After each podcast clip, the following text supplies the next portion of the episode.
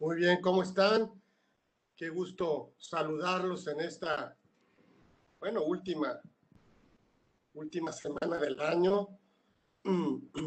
Diferente, sí, un año diferente, pero no deja de ser eh, importante en este año de, de, pandemia.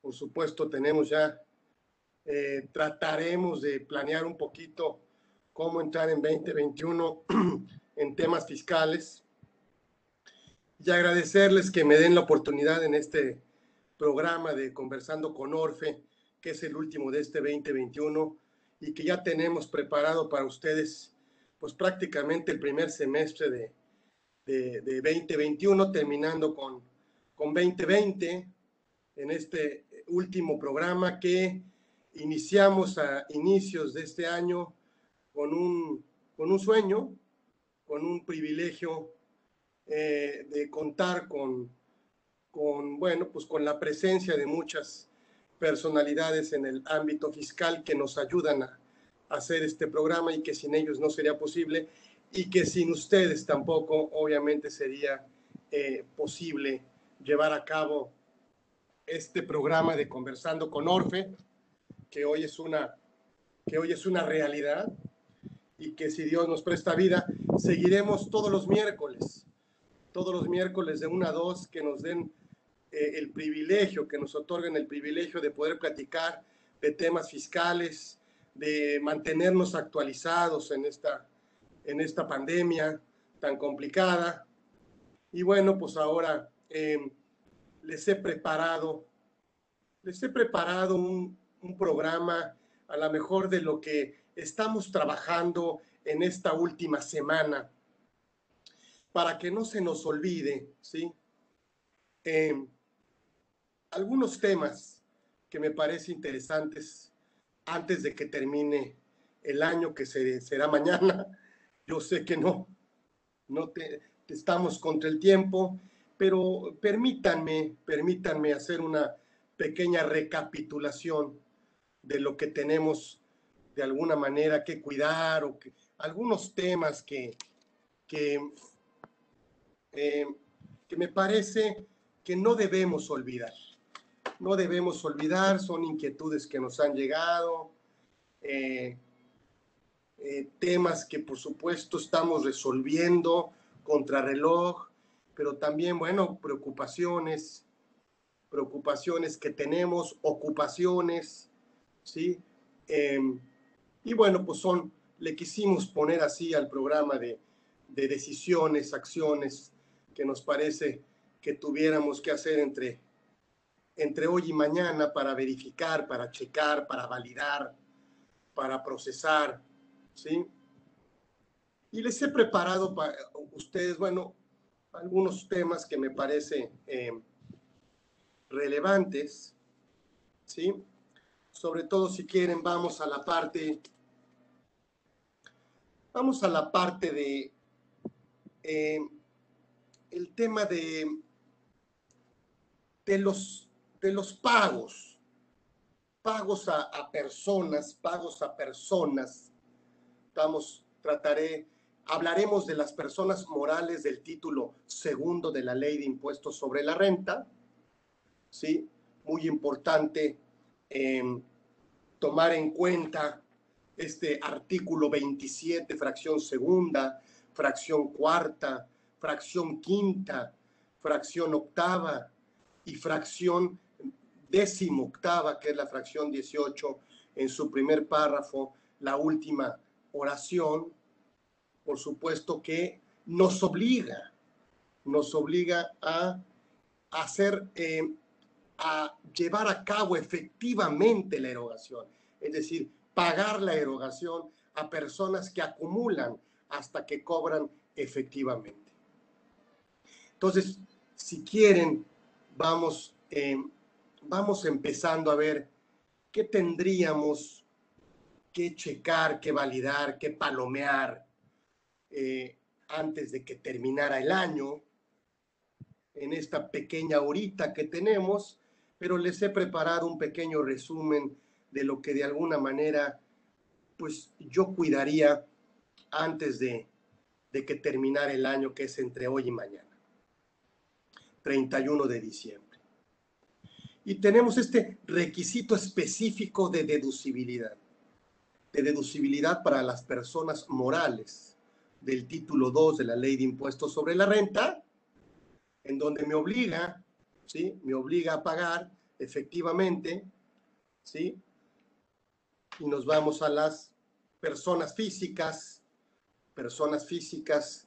Hay que recordar que en la persona física, si bien es cierto, tengo que pagarle antes del 31 de diciembre, hay un artículo 81 del reglamento de renta que me permite no pagarle a la persona física cuando se trata de mercancías. Este artículo 81 del reglamento de renta eh, me permite llevar un registro, un auxiliar propiamente de lo que le compré a la persona física, de lo que le pagué a la persona física y de lo que le dejé a, eh, eh, pendiente de pago a esta persona física en materia de costo de lo vendido, siempre y cuando obviamente le dé efectos de costo de lo vendido y obviamente no lo duplique ¿sí? para el siguiente ejercicio de 2021.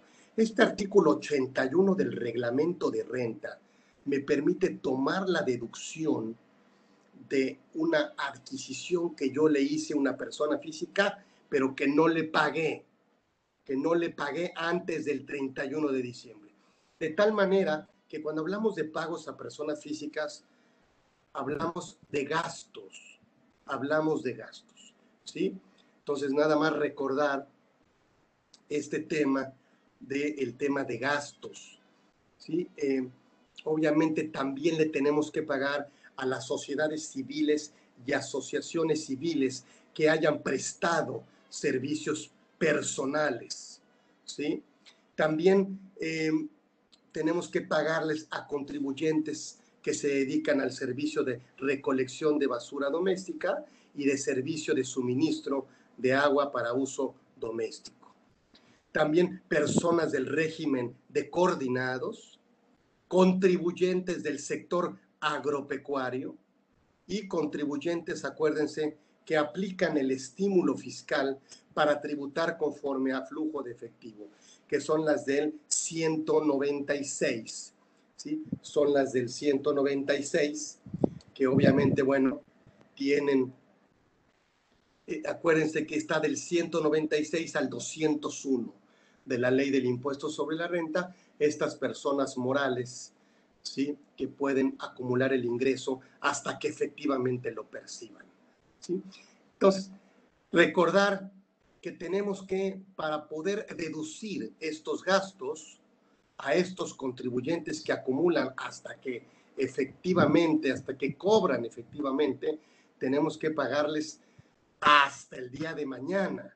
Son requisitos específicos de deducibilidad de todas las personas morales del título 2 de régimen general.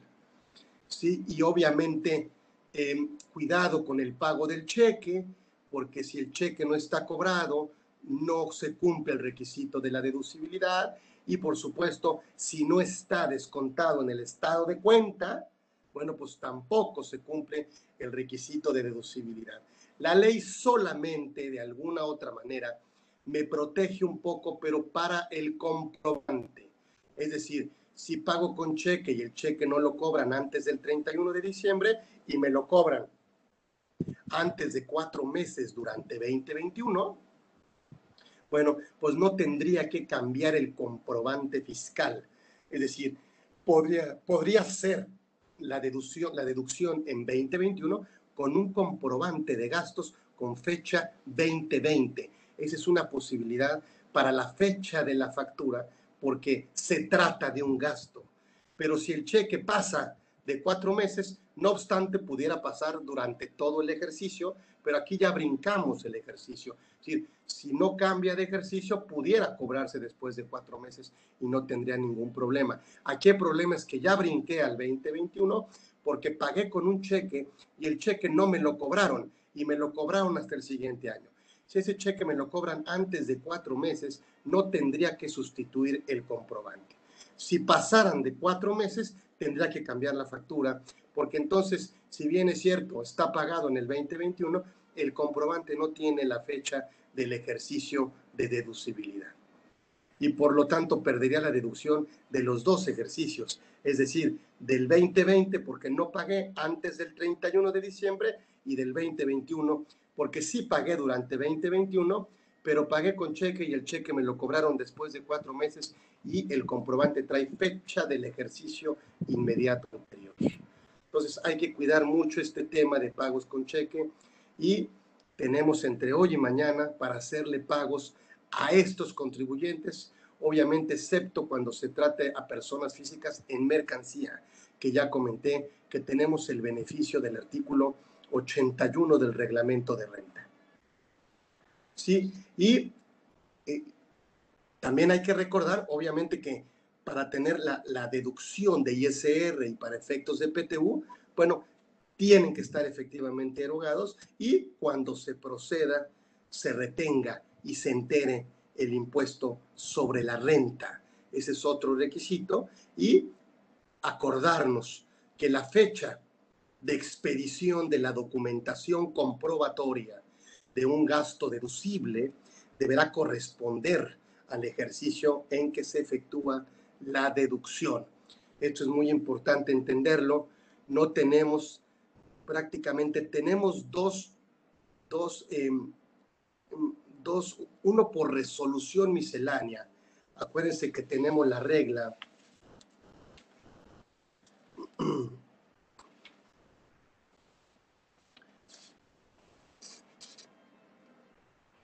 tenemos la regla 2751. Esta regla 2751 eh, me permite expedir los FDI por las remuneraciones que yo le cubro a mi trabajador o asimilado a salario antes de que yo le realice el pago o dentro del plazo en función al número de trabajadores o asimilados. Y ahí me dan, por ejemplo, tres días, cinco días, siete días, nueve días, once días. Y en esa regla me especifica que se va a considerar como fecha de expedición y entrega de tal comprobante la fecha en que se realizó el pago de dicha remuneración. Entonces, si bien es cierto la nómina que yo pago en diciembre, la timbro en enero, bueno, el comprobante tendrá timbrado, tendrá la fecha de timbrado de enero, que es la nómina de diciembre. Pero esta regla, esta regla me dice que si bien es cierto, en la fecha del timbrado no coincide con el ejercicio y se trata de un gasto, bueno, pues se va a considerar. O sea, es decir, no es, pero se hacemos de cuenta, haremos de cuenta que obviamente el comprobante fiscal tiene la fecha eh, eh, del ejercicio de deducibilidad. Sí, y obviamente, bueno, se va a considerar, aunque no tenga esa fecha en la expedición, bueno, pues se va a considerar la fecha en que se realizó el pago de dicha remuneración. ¿Sí? Y también tenemos el tema de, mm, del artículo 53. El artículo 53 del reglamento de renta me permite hacer el gasto deducible de servicios públicos contribuciones locales y municipales, ¿sí? Obviamente tengo un CFDI con fecha posterior al ejercicio. Entonces, aquí en este 53 de reglamento, bueno, me dice que no hay problema, que se va a considerar como si la fecha de, del comprobante coincidiera, ¿sí? Coincidiera, obviamente, con eh, la fecha de, de causación o la fecha de pago. ¿Sí? Y obviamente habrá que obtener el CFDI, aunque sea con fecha posterior, antes de la fecha de presentación de la declaración anual. Y son los dos supuestos que pudiéramos decir que no coincide el comprobante con el ejercicio de deducibilidad y se trata de un gasto. ¿Sí? Pero bueno, tenemos el 53 de reglamento para todo el tema de servicios públicos, contribuciones locales y municipales. Y tenemos obviamente la regla, ¿sí? 2751. La regla 2751 que me permite timbrar obviamente lo de diciembre en enero, pero que se va a considerar la fecha, obviamente, este, de timbrado en la fecha en que yo realmente hice el pago. O sea, no lo va a tener, pero haremos de cuenta como si lo tiene. De tal manera que todos los gastos tendrán que tener qué? Tendrán que tener factura, ¿sí? Con la fecha del ejercicio, ¿sí? Es decir, la fecha de expedición de la documentación comprobatoria, en este caso un CFDI de un gasto deducible, deberá corresponder al ejercicio en que se efectúa la deducción. Eso hay que cuidarlo mucho. Todos los gastos tendrán que tener un CFDI, ¿sí? Con la fecha del ejercicio de deducibilidad. Entendemos que pudiéramos hacer otro tipo de gastos en donde no tuviéramos o deducciones en donde no pudiéramos tener eh, eh, CFDI. Por ejemplo, tenemos la regla 27116. En esta regla 27116 me permite obtener un comprobante de un residente en el extranjero. ¿sí? Y la propia miscelánea fiscal, la propia miscelánea fiscal me permite cumplir con esos requisitos, cumplir con esos requisitos para que yo no tenga ningún problema en la deducción, en la deducción. 27116, ¿sí? 27116 me dice que este comprobante, este invoice, no es un CFDI, son comprobantes fiscales emitidos por residentes en el extranjero sin establecimiento permanente en México. En esta regla 27116 vienen los requisitos para esos comprobantes. ¿De qué me estoy más o menos acordando? Los viáticos en el extranjero, por ejemplo. Los viáticos en el extranjero son un gasto y no va a haber un CFDI, pero sí tendrá que haber una documentación comprobatoria con al menos estos requisitos que me dicen en la regla 27116. ¿Y cuáles son? Nombre, denominación o razón social, domicilio y en su caso número de identificación fiscal o su equivalente de quien lo expide, lugar y fecha de expedición, clave en el RFC de la persona a favor de quien se expida o en su defecto nombre, denominación o razón social de dicha persona, descripción, por supuesto, del servicio, valor unitario consignado en número o importe total consignado en número o letra, ¿sí?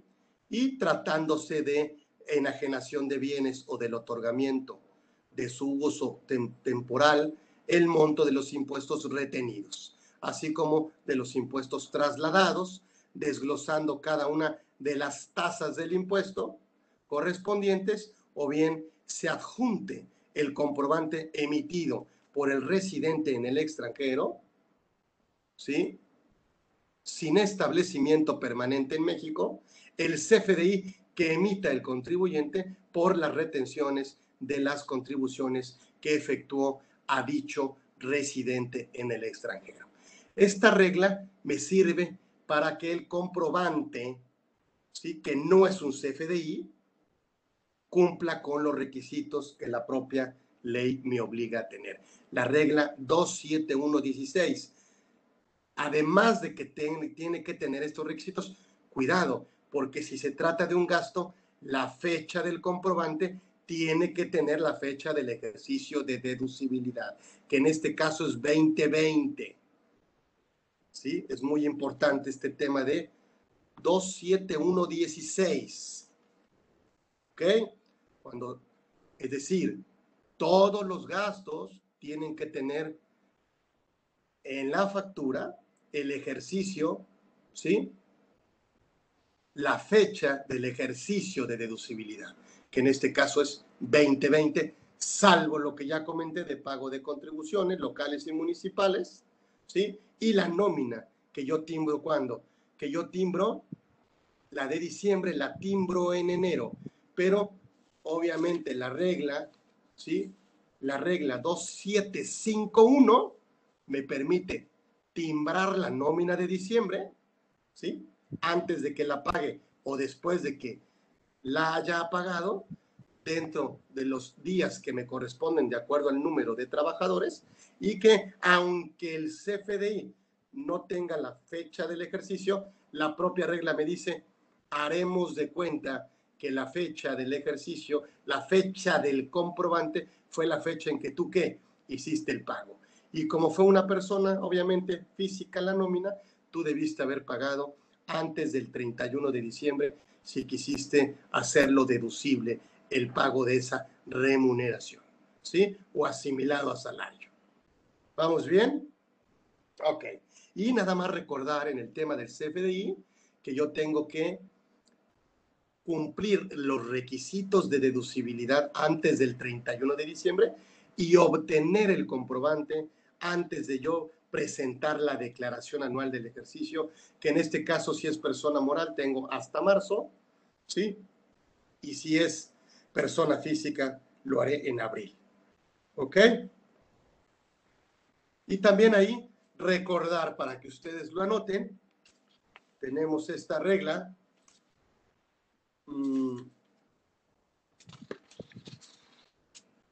tenemos la regla ya nueva, para que la anoten ahí, 2757. 2757, ¿qué me dice? La regla 2757 me dice que yo tengo que timbrar la nómina en los plazos que ya comentamos y en los días. Es decir, 3, 5, 7, 9 u 11. O puedo timbrar antes de que yo le pague al trabajador, ¿ok? Pero tengo que tener el comprobante dentro de estos días de pago de nómina, ¿sí? Entonces, es muy importante. Esta regla 2757 que ya viene en la resolución miscelánea de 2021, me da hasta el 28 de febrero, ¿sí? Para sustituir lo que timbré mal. Lo que timbré mal.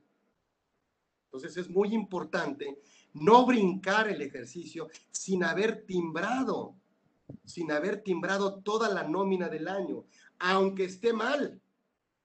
Si eres un contador normal, está mal el timbrado. bueno, sí, sí. Si eres un contador normal, el timbrado tiene errores. E, e, es normal, o sea, eres un contador normal. El timbrado tiene errores. ¿sí? Los podemos sustituir, los FDIs de nómina, hasta el 28 de febrero máximo del 2021. Pero no podemos timbrar lo que no hicimos. ¿sí? No podemos timbrar lo que no hicimos, ¿ok? Entonces es muy importante que aunque el timbrado esté mal, esté timbrado todo lo que le pagué a los trabajadores y asimilados a salario. Y solo así, solo así, podré sustituir, ¿sí? Solo así podré sustituir, obviamente, el timbrado que tuve yo con qué? Con errores. Y anótenle ahí, tenemos hasta el 28 de febrero. ¿Sí? Tenemos hasta el 28 de febrero para sustituir, no timbrar lo que no hice, sustituir. Y esto viene en la regla 2757, ya de la resolución 2021, de la regla miscelánea 2021, ¿ok? Para que no se nos olvide. Entonces, no nos podemos brincar el ejercicio sin haber timbrado. Pudimos haber timbrado con errores. Eso sí, si soy normal, eso pasó. ¿Ok? Pero si dejo de timbrar y brinco el ejercicio, no puedo reponerlo, aunque lo haga antes del 28 de febrero, porque la regla no me lo permite. La regla lo único que me permite es sustituir. ¿Ok? No timbrar. ¿Ok? Bueno. Entonces, vamos con, con ese tema. Obviamente, estos pagos a contribuyentes, a personas que acumulan hasta que cobren efectivamente, bueno, pues tienen que estar debidamente registrados en contabilidad y hay que presentar la declaración informativa de IVA. ¿Ok?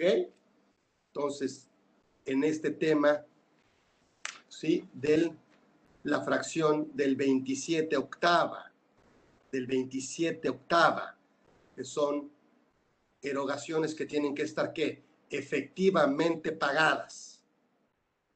¿Estamos de acuerdo? Ok. Entonces, además del pago, obviamente, además del pago, ¿sí? Bueno, cuando, cuando, cuando proceda, se retenga y se entere el impuesto sobre la renta. Es decir, enterar el ISR, que esté debidamente registrado en contabilidad y presentar la declaración informativa de IVA. ¿Ok? Muy importante. Tenemos hasta el día de mañana para cumplir con este requisito de deducibilidad, tanto en ICR como en PTU. ¿Sí?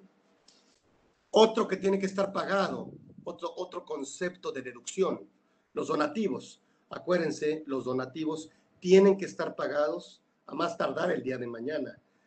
Y, y, tendrán que cumplir los requisitos que ya conocemos específicos de no sean onerosos ni remunerativos.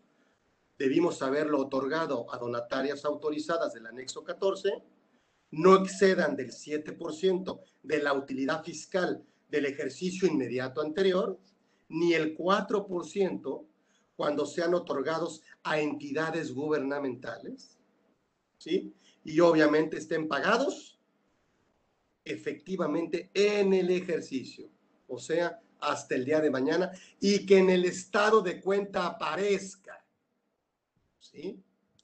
Obviamente, hay que tener mucho cuidado, ¿eh? En la parte de los donativos.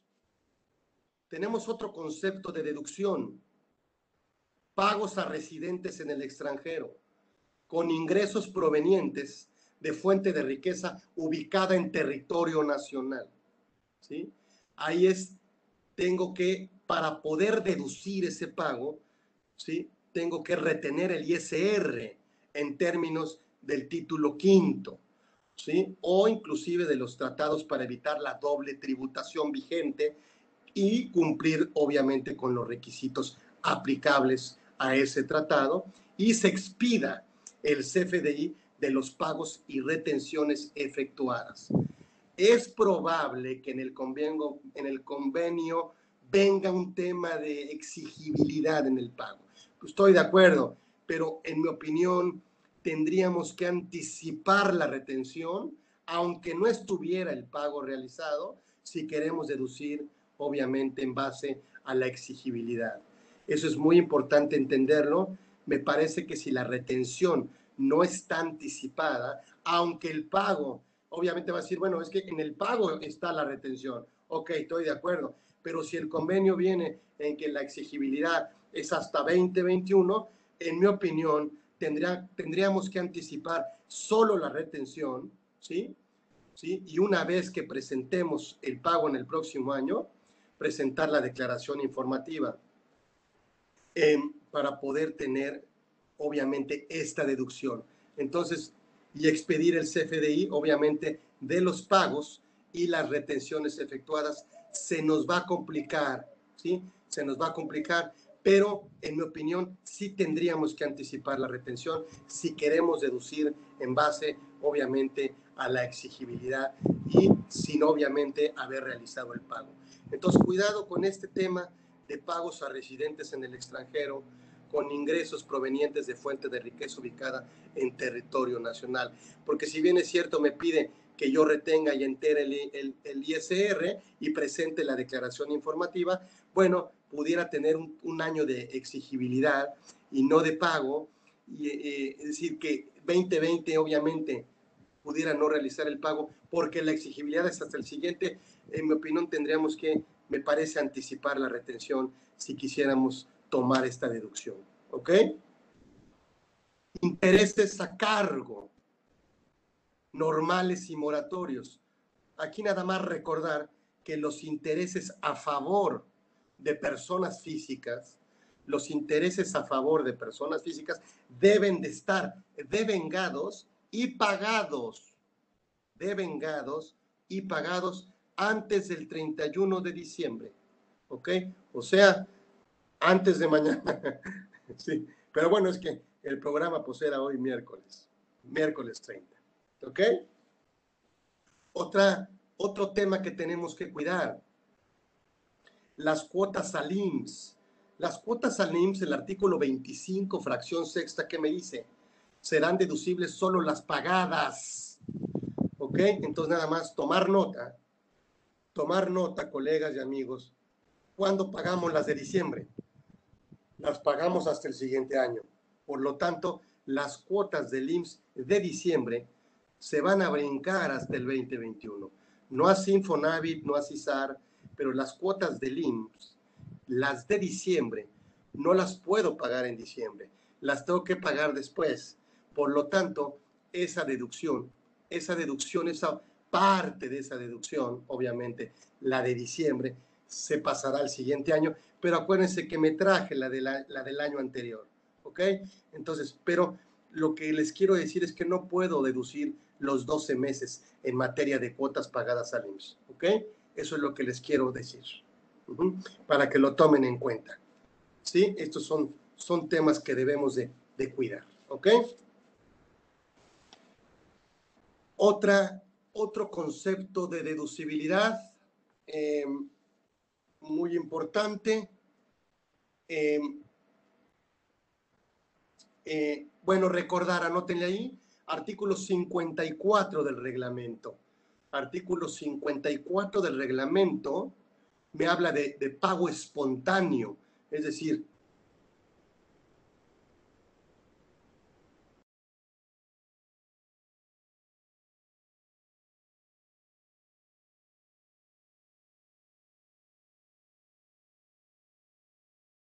las retenciones. Las retenciones, acuérdense de todo lo de la nómina, yo le retengo al trabajador, tengo que enterarlo al mes siguiente, pero si seguramente lo utilicé para financiar la operación o para fondear algún algo, bueno, nada más como es un requisito de deducibilidad, bueno, tengo que pagar las retenciones antes de presentar la declaración anual, ¿sí? Junto con accesorios.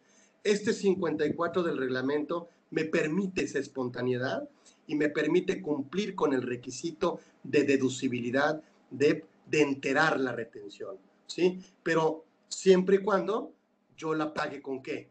Con actualizaciones y recargos, ¿ok? Este 54 del reglamento me permite eso y pero si no lo hago antes de presentar la declaración anual, entonces obviamente no habría, no se había no se pudiera deducir en la declaración anual el concepto. ¿Ok? Eh, me han preguntado también de deducción de cuentas incobrables. En la parte de la deducción de cuentas incobrables, acuérdense que tenemos dos requisitos. Bueno, además de algunos otros, pero quiero comentar en algunos requisitos que es presentar la declaración informativa. Esta declaración informativa la tenemos que presentar a más tardar el 15 de febrero si queremos deducir una cuenta incobrable, ¿sí?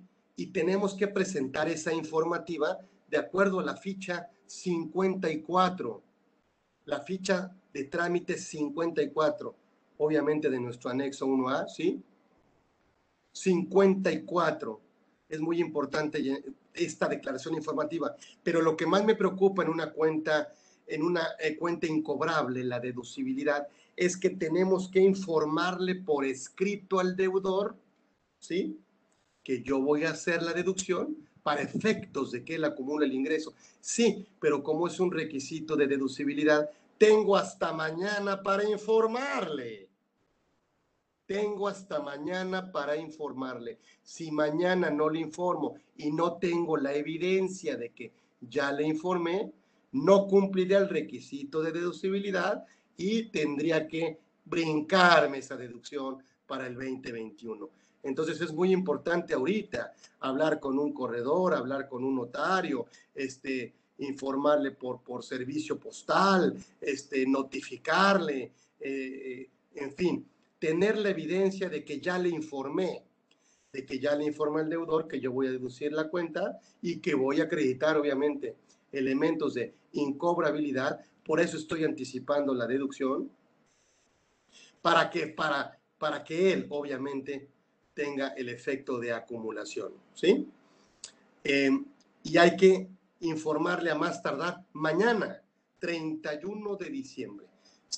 Es decir, que si yo quiero tomar la deducción de una cuenta incobrable, tengo hasta mañana para informarle, presentar la declaración informativa, ¿sí?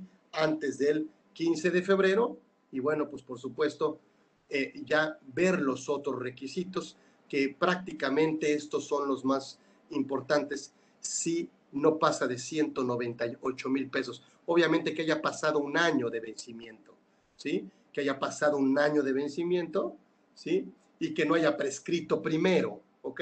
Y entonces yo quisiera adelantar la deducción acreditando elementos de notoria imposibilidad práctica de cobro.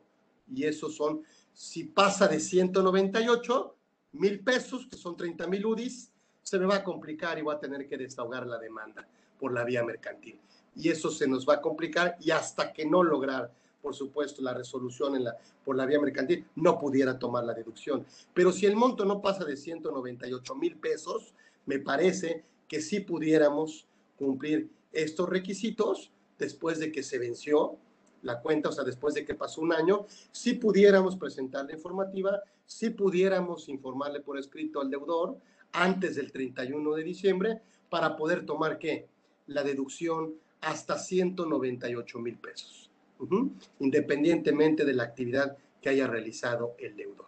Hay obviamente algunos otros supuestos, ¿sí? Pero me parece que todos son logrables, que todos son posibles, ¿sí? ¿Qué es lo que quiero comentar? Que necesitamos la evidencia de que está informado hasta el día de mañana, o sea, tengo hasta el día de mañana para informarle. Si no, no podría tomar la deducción de la cuenta incobrable. ¿Ok? Bien. Em, otra parte que, que tenemos que cuidar, uff, esta, para que lo anotemos ahí. Regla 27113. Regla 27113. Esta regla, ¿qué me dice? Son erogaciones a través de terceros. Son erogaciones a través de terceros. Como ustedes saben, tenemos dos caminos para poder tomar la deducción de esta erogación a través de un tercero, que hace la erogación a través de un tercero. El primero, si el tercero pone el dinero, bueno, pues yo simplemente le pido que me traiga el comprobante, el CFDI con todos los requisitos a nombre mío y yo obviamente le reembolso o simplemente me devuelve, ¿sí? Me lo, es decir, lo que pasa es que yo le reembolso, ¿sí? Lo que él gastó por mí y yo tomo la deducción y punto. Y bueno, nada más la ley que me dice, bueno, le reembolsas con cheque para abono en cuenta o transferencia electrónica. Ahí no ha cambiado nada la, la mecánica. Donde nos ha cambiado es cuando la empresa le da dinero. Cuando la empresa le da dinero, a partir del 2019, que cambió la regla, ¿sí? Este, tenemos el artículo 41 del reglamento, pero tenemos la regla 27113 en esta regla 27113, ¿qué me dice? Que yo le tengo que dar el dinero en una cuenta aparte, independiente. Antes decía una cuenta contable. Ahora ya no, ahora es una cuenta aparte e independiente. Y si él no se gasta el dinero, me lo tiene que regresar o reintegrar por la misma vía en que yo se lo entregué. ¿Sí me estoy explicando? O sea, yo contribuyente ¿sí? Persona moral, persona física, le doy dinero para que haga erogaciones. Ese tercero. Yo le doy dinero. ¿Qué tiene que hacer? Comprobarme esa erogación o regresarme lo que no se gastó. ¿Estamos de acuerdo? Sale. ¿Qué me dice la regla 27113? Dice, oye, te tiene que comprobar la erogación a más tardar en diciembre. No más. Y las de diciembre, las erogaciones que va a ser por ti de diciembre, hasta marzo. Si eso no pasa, entonces el tercero va a tener que ¿qué? Acumular el ingreso y expedir un comprobante, un CFDI con complemento. Y pagar el impuesto por ese CFDI que me expide. ¿Qué me preocupa aquí? Hay una cuenta que me pone muy mal cuando la veo. ¿Cuál es? ¿Cuál se imaginarán esa cuenta deudora que me pone muy de malas? Cuenta deudora, socios y accionistas. Entonces, hay que decirle ahorita, porque al empleado me parece que no vas a dejar que pase tanto el tiempo sin que te lo compruebe. Porque si no, entonces se lo hace salario y se lo grabas, punto. Si no, te lo regresa. ¿Me explico? Pero al dueño, a ver, dile algo al dueño. A ver, dile, oiga, patrón, no me ha comprobado el gasto. ¿Y qué? Te lo voy a comprobar. Sí, pero tiene hasta el día de mañana para comprobármelo. ¿Ya se lo dijiste? Ah. Y si no te lo compruebas el día de mañana, lo de enero a noviembre que le entregaste, que él se gastó con dinero de la empresa, va a tener que expedirme una factura. Y lo de diciembre hasta marzo. ¿Sí? ¿Ya se lo comentaste al dueño?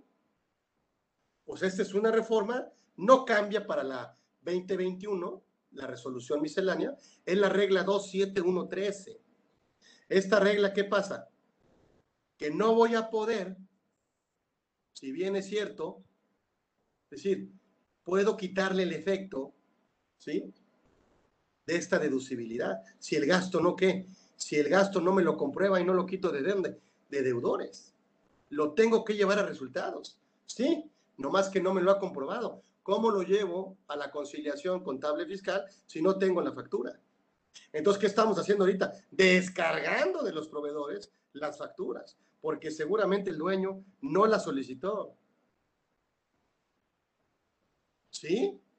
No la solicitó. Entonces, ahorita estamos muy ocupados descargando facturas de proveedores para no tener que pedir una factura, obviamente, al tercero. Y si es el socio, ahí les encargo.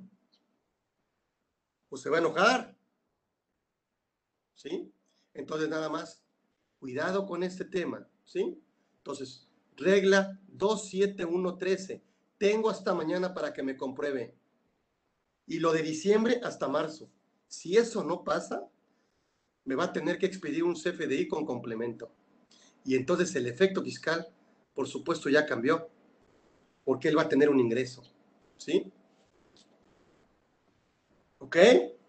Entonces, cuidado con este tema de erogaciones a través de terceros. Siguiente tema. Em, acuérdense, eh, tenemos un estímulo fiscal para personas físicas que cobren dividendos. ¿Ok?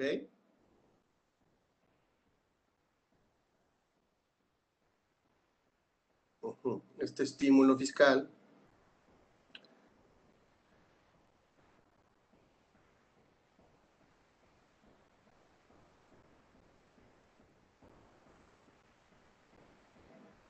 Hasta aquí. A ver, déjenme ver.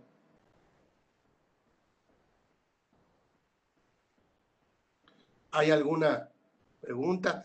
Si se escucha, si se escucha, perfecto. Bueno, Aquí.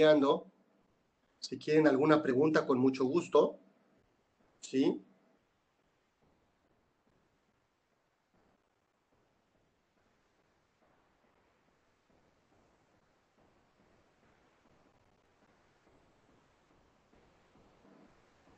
Y este, em, acuérdense que podemos diferir. tenemos un crédito un crédito en donde me cueste menos del 10% para este estímulo fiscal, nada más anótenlo ahí, que es para personas físicas que cobran dividendos, que es el artículo tercero, fracción primera de disposiciones de vigencia temporal de la ley de impuestos sobre la renta. ¿Ok?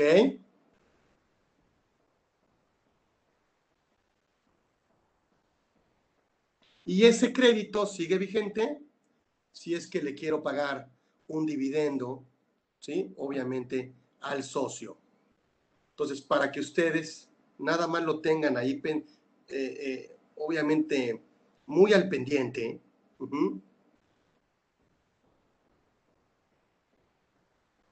Muy al pendiente. ¿Sí? Ahora, en ingresos. Me han comentado, oye, el cliente me está pidiendo la factura. Vamos a ingresos, ¿sí? Vamos a ingresos.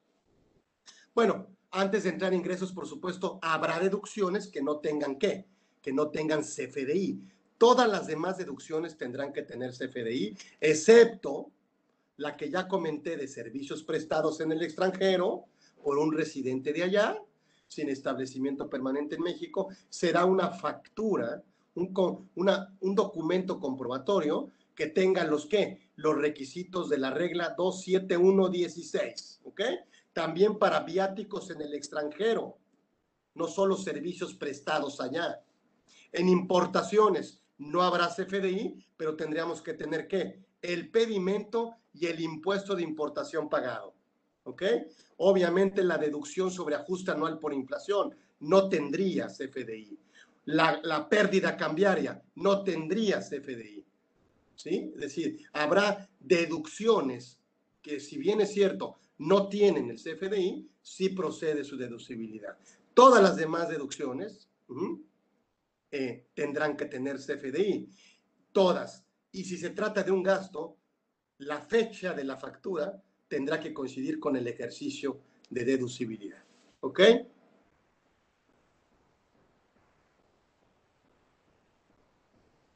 Dice César, buenas eh, a, ti César, a las cuentas cinco horas el aviso puede ser con un, bueno, no, no puede ser, ¿cómo, cómo me compruebas que él ya está informado?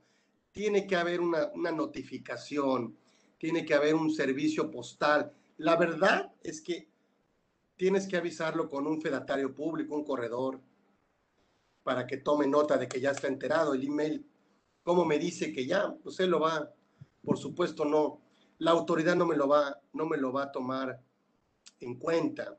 Tengo que tener la evidencia que ya está informado, sobre todo pues por una vía mucho más convincente, mucho más, es decir, por un fedatario público de que ya le notificó, de que ya le informó, ¿ok?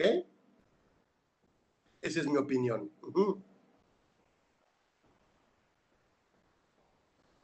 Este, sí, sí, César, sí te contesté.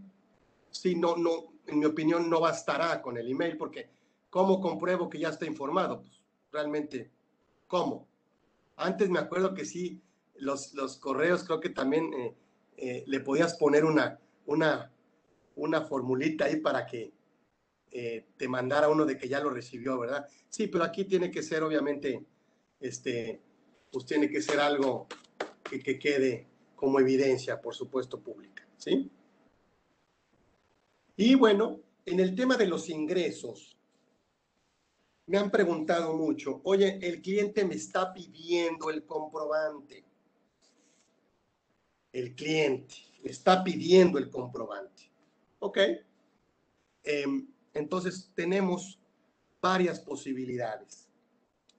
Eh, solamente analizar antes de que termine el año esta probable venta y pudiéramos, sin ser contratistas de obra, porque no aplica para contratistas de obra, a ver si pudiéramos apegarnos a la regla 324. Esta regla 324 me habla de cobros parciales o totales, no anticipos. Aquí sí hay precio y hay cosa, ¿sí?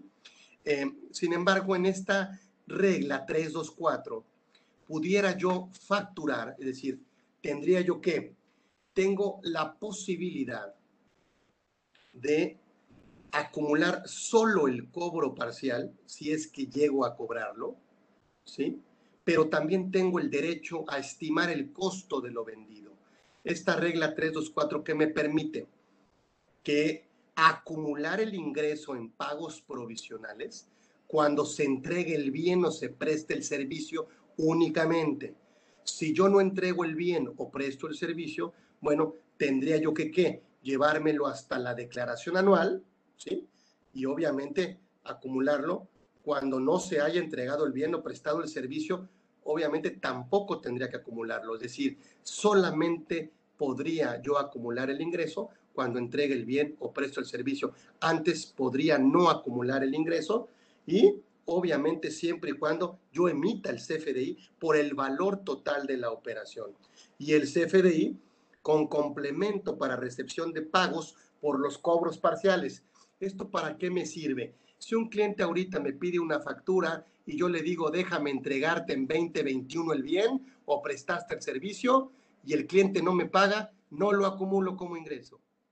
Fíjense qué interesante. Entonces, anótenle ahí la posibilidad de esta venta de pánico, que yo les llamo ventas de pánico, que el cliente quiere la factura, que me está hablando porque quiere la factura. Bueno, ok, si no le entregas el bien o le prestas el servicio y el cliente no te paga, no obstante que le expediste la factura por el valor total, no sería ingreso acumulable, sino que hasta que qué, hasta que te pagara, cobraras, obviamente sería ingreso, o hasta que le entregaras el bien, pero de alguna manera también tendrías, si todavía no le entregas el bien, podrías que estimar el costo de lo vendido para matar ese cobro parcial, lo cual me parece interesante esta regla. 3, 2, 4. ¿Ok? Y me han preguntado también por el tema de los anticipos. Bueno, por los anticipos, por supuesto, como regla general, se acumulan cuando se reciban. Para que sea un anticipo, eh, debe haber, debe faltar precio o cosa. ¿Sí? Debe faltar precio o cosa para que sea un anticipo. Si hay precio y cosa pactada y definida, entonces no es un anticipo, es un cobro parcial y yo tendría que acumular lo primero que suceda de expedir el comprobante, ¿sí? O cobrar, ¿sí? O entregar el bien. Simplemente la regla general que tenemos. Pero si en realidad es un anticipo, por enajenación de bienes o prestación de servicios, bueno, sabemos que no tenemos derecho a estimar el costo de lo vendido, porque para eso está la regla 324, pero ahí hay precio y cosa. Aquí el tema es que el bien no se entrega, ¿sí? Y aquí son anticipos porque ni siquiera no hay precio o no hay bien, no hay cosa, ¿ok? Pero nada más no olvidar esta regla 3224. En esta regla 3224, ¿qué me dice esta regla? Dice, oye, me tienes que facturar los anticipos, ¿sí? Los tienes que acumular, ¿sí? Para pago provisional. Los tienes que acumular para pago provisional. Pero luego tienes que expedir el comprobante por el valor total de la operación. Y entonces de repente me dicen, oye, acumulé doble. ¿Cómo? Pues sí, pues acumulé el monto del anticipo en el provisional y luego acumulé el tema de cuando expedí obviamente la factura por el valor total de la operación. ¿Qué hago? Tengo un efecto de doble acumulación. Digo, a ver, espera, espera, espera. Y me dice el cliente muchas veces, oye, y una nota de crédito, está bien, nomás que la nota de crédito no te juega para provisionales, solamente te juega para el anual. Entonces, ¿qué dice esta regla 3224? Acumula el anticipo, me lo facturas, luego me facturas eh, el, valor total de la operación, lo relacionas con el tema de las facturas por anticipo y me acumulas la diferencia entre los anticipos y el valor total de la operación. Y así es como se resuelve el tema de la doble acumulación. Para que lo anoten, es la regla 3224, para que se nos quite, ¿sí? Para que se nos quite el, el tema o la mala eh, la costumbre de estar haciendo notas de crédito, ¿ok? Que no tienen efecto en provisionales. Bueno, esta regla me ayuda. 3224. Entonces ya se las puse. 324 para vender ahorita y la posibilidad de que si no entregamos el bien, no acumulamos ahorita, ¿sí? Hasta que el cliente nos pague, ¿sí? Pero inclusive si tenemos cobros parciales y todavía no le entregamos el bien, ok, pues sí tenemos que acumular el cobro parcial, pero también podemos, tenemos derecho a estimar que el costo de lo vendido. Entonces, echen una leidita a la regla 324 y a la regla 3224 para el tema de los ingresos. ¿Ok? Ay, caray, qué rápido, ya son las 2 de la tarde. A ver si, si tengo aquí alguna preguntita. Dice, ¿cuál sería, cuál sería un caso en el que no exista precio? Bueno, pues, o cosa para que se considere anticipo. Pues mira, Salvador, no sé qué te voy a vender, no sé qué te voy a vender, pero mándame un anticipo para ver qué se, se, me ocurre y te mando un catálogo después de lo que haga. Oye, aquí tengo estos productos, pero no sé qué precio les vamos a poner. Entonces, si quieres, mándame un anticipo y luego confirmamos el precio. Se me ocurre. Es difícil porque por lo regular el contribuyente eh, confunde el cobro parcial con el anticipo. Y yo es difícil que conozca un cliente que te diga, ay, te mando un millón de pesos, no sé qué te voy a comprar, pero ahí guárdamelo. Difícil, es un cobro parcial. El cliente no te paga a ciegas. El cliente te paga porque ya sabe qué te va a comprar. Y cuando ya sabe qué te va a comprar es porque ya sabe cuánto vale. Así que me parece difícil. El concepto de anticipo es difícil. No, no descuidarlo en el tema de la declaración anual, sobre todo en el tema de la, de la acumulación, porque estamos dejando de acumular el 100% y solamente estamos acumulando el anticipo cuando no es un anticipo, es un cobro parcial. ¿Ok? Eh, ¿Quién más? Eh, mil gracias. Igual, sí, sí, yo coincido contigo, este, Salud Chava. Es difícil, la verdad es que muchas veces le queremos eh, dar otro nombre, pero, pero no. Sí, sí. Es decir, yo veo difícil que un cliente te dé su dinero por nada. Yo creo que te lo da cuando ya sabe qué le vas a dar a cambio. Y ese no es un anticipo, es un cobro parcial.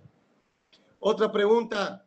Ay, caray, siempre me falta tiempo. Bueno, eh, les agradezco muchísimo este, esta oportunidad que nos dieron para este año hacer este proyecto, este sueño que hoy es un proyecto realidad, que es, es un Conversando con Orfe. Eh, conversando con Orfe nació a partir de la pandemia, en donde dejamos de reunirnos presencialmente y teníamos que estar en comunicación permanente y actualizándonos permanentemente. Y eh, se nos ocurrió hacer esto para ustedes, que es Conversando con Orfe, que hoy ha tenido ya muchísimas ediciones y que si nos dan la oportunidad seguiremos el próximo año 2021 teniendo este programa de Conversando con Orfe, invitando no solo a, las, a los mejores fiscalistas, sino a las mejores eh, personas. Pero esto, esto no sería posible sin que ustedes se metieran a escuchar el programa, lo cual me siento muy satisfecho por ello.